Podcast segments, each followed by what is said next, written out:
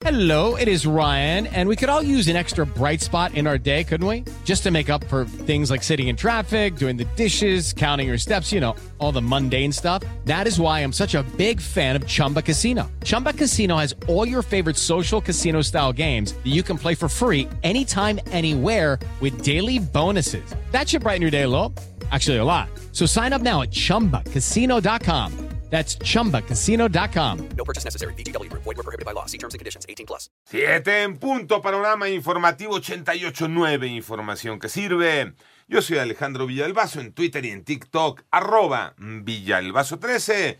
Miércoles 8 de marzo, Iñaki Manero. El panorama nacional, como cada año, miles de mujeres efectivamente marcharán esta tarde por el país en conmemoración del Día Internacional de la Mujer. En Ciudad de México hay convocatorias de varios contingentes que se van a reunir desde mediodía para avanzar hacia el centro histórico. Se va a desplegar un operativo con 800 mujeres policía desarmadas. Tras la localización de los cuatro estadounidenses secuestrados en Matamoros, Tamaulipas, dos de ellos sin vida, el embajador de los Estados Unidos en México, Ken Salazar, se dijo preocupado por la presencia del cártel del Golfo en esa zona. Y por otro lado, tres personas fueron asesinadas, dos más resultaron heridas en un balneario de Celaya, Guanajuato. Y durante la ceremonia por el Día del Juzgador y la Juzgadora Mexicanos, Jorge Pardo Rebolledo, presidente de la primera sala de la Suprema Corte de Justicia de la Nación, afirmó que los juzgadores no son oposición de nadie, sino guardianes de la Constitución. Ovidio Guzmán desconoce a su padre, el Chapo, Manuel Hernández.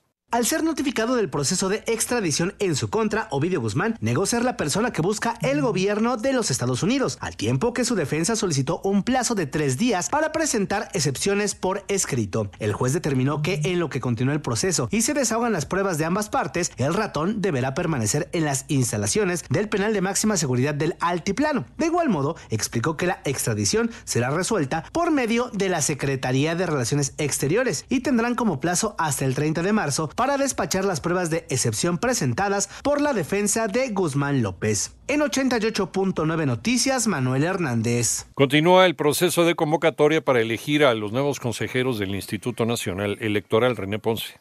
El Comité Técnico de Evaluación encargado de la selección de los candidatos a consejeros electorales del INE detalló que como parte de la segunda fase de la convocatoria se aplicó en las instalaciones de la Cámara de Diputados el examen de conocimientos correspondiente a 508 aspirantes de los 531 que habían avanzado a esta etapa, ya que 23 no se presentaron a la prueba. Se informa también que el examen fue preparado integralmente por el Comité Técnico Evaluador, el cual cubrió las cuatro áreas contempladas en la convocatoria, constitucional, gubernamental, electoral y derechos humanos. La prueba con 80 reactivos de opción múltiple y se aplicó utilizando una plataforma de educación virtual. Para 889 Noticias, René Ponce Hernández. Panorama internacional, un cálculo realizado por el Banco Mundial, la Organización de las Naciones Unidas, la Unión Europea y el gobierno local señalan que los daños materiales causados por el sismo magnitud 7.8 y sus réplicas del pasado 6 de febrero en Turquía ascienden a 100 mil millones de dólares.